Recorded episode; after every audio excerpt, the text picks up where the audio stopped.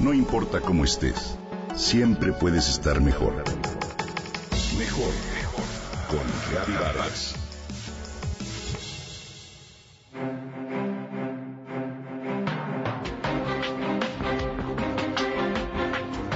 No cabe duda que la naturaleza es una gran maestra, ya que de ella podemos aprender valiosas lecciones para vivir en equilibrio y bienestar con quienes nos rodean.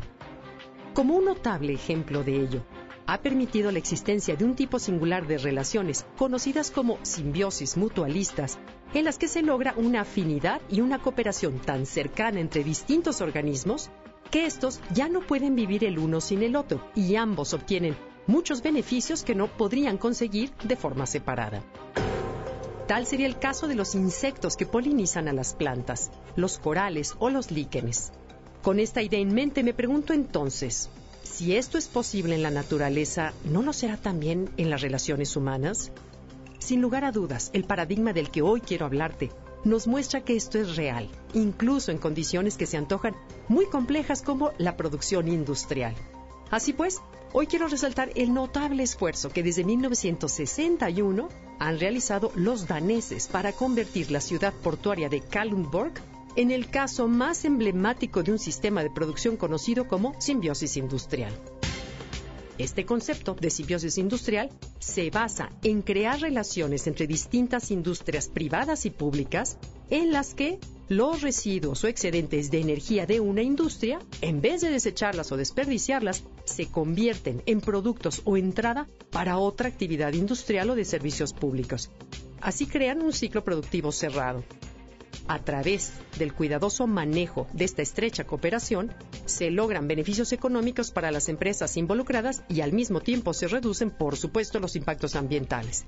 El principio desarrollado en Kalundborg consiste en conducir operaciones industriales de la región imitando la estructura de una cadena alimenticia. El primer eslabón correspondería a los productores. La central de Asnaes, la mayor planta carboeléctrica en el país, vende vapor a la refinería de Statoil, la más importante en la región del Báltico, y a la planta farmacéutica de Novodisk. Y el calor que se obtiene de sus generadores se aprovecha en la calefacción de los edificios de la ciudad, invernaderos y granjas. ¿No es una maravilla? En el segundo eslabón, el de sus consumidores primarios, la empresa Giprock utiliza el sulfato de calcio enviado por la central eléctrica y el gas combustible de la refinería para producir paneles de cartón y de yeso. Y por su parte, la compañía Novodisk genera una mezcla de levadura proveniente de la producción de insulina que se ocupa como suplemento alimenticio para los cerdos y un lodo biológico que se aplica como abono en las granjas. Es así como este sistema se convierte en un motor para crear nuevas oportunidades de negocio, reducir la demanda de recursos naturales y en un trampolín para fortalecer la economía circular.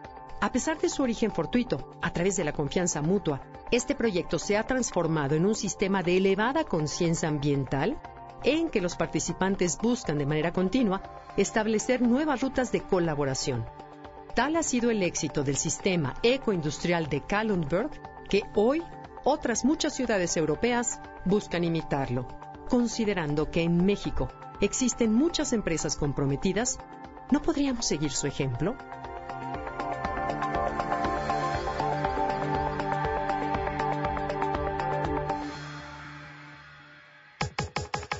Comenta y comparte a través de Twitter.